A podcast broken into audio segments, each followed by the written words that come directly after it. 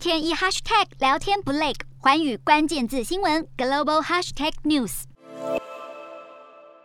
这节的寰宇大话题要来关注护国神山台积电。那么台积电在半导体产业其实表现是相当优异的，甚至呢，它曾经就是被誉为是地球上最重要的企业，因为全球最先进的晶片其实大约是有百分之九十二都是由台积电来生产的。那么其实台积电呢是为苹果 iPhone 十三等供应五纳米晶片，目前更是瞄准今年内他们要启动的是三纳米的晶片来量产，还要在台湾建设更尖端的二纳。奈米新厂，那么亮眼的表现，其实也让世界各国现在是纷纷的筹备巨额的补助金，就是想要吸引台积电前往来建厂。但是台积电到目前为止，其实都没有任何的答应哦，而是决定要在台湾陆续的建设新工厂。那么台积电之所以会在台湾建厂，其实最主要的原因就是来自中国方面的压力是相当的大。那么在全球拥有巨大影响力的台积电，其实是台湾目前非常珍贵的外交筹码，而且台。台湾政府是对台积电出资百分之六以上的大股东，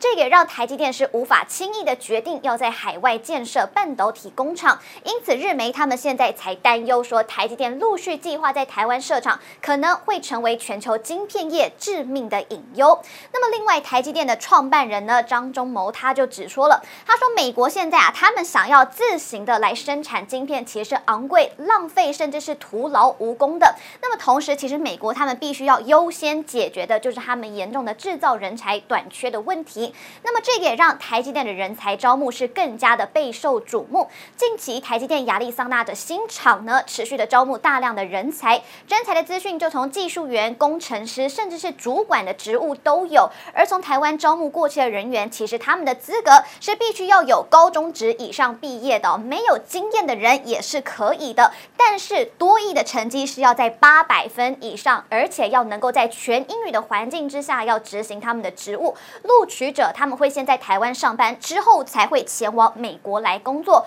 不过很多人也很好奇啦，那么这些几乎不要求特定工作技能或是经验的职位，为什么台积电不能够在美国当地雇佣人才呢？那么其实，在了解这些真人广告之后，就会发现许多的美国人他们兴致缺缺的原因。台积电表示，录取者他们必须要到台湾受训六到十二个月的时间。那么一些需要工程学位的职缺，也是要到台湾做长时间的训练，所以让美国人看到这样子类似的要求，其实都会觉得是非常的费力又麻烦，才会产生台积电在美国当地招不到人才的窘境。Hello，大家好，我是寰宇新闻记者孙艺玲。你跟我一样非常关注国际财经、政治与科技趋势吗？记得追踪寰宇关键字新闻 Podcast，以及给我们五星评级，更可以透过赞助支持我们哦。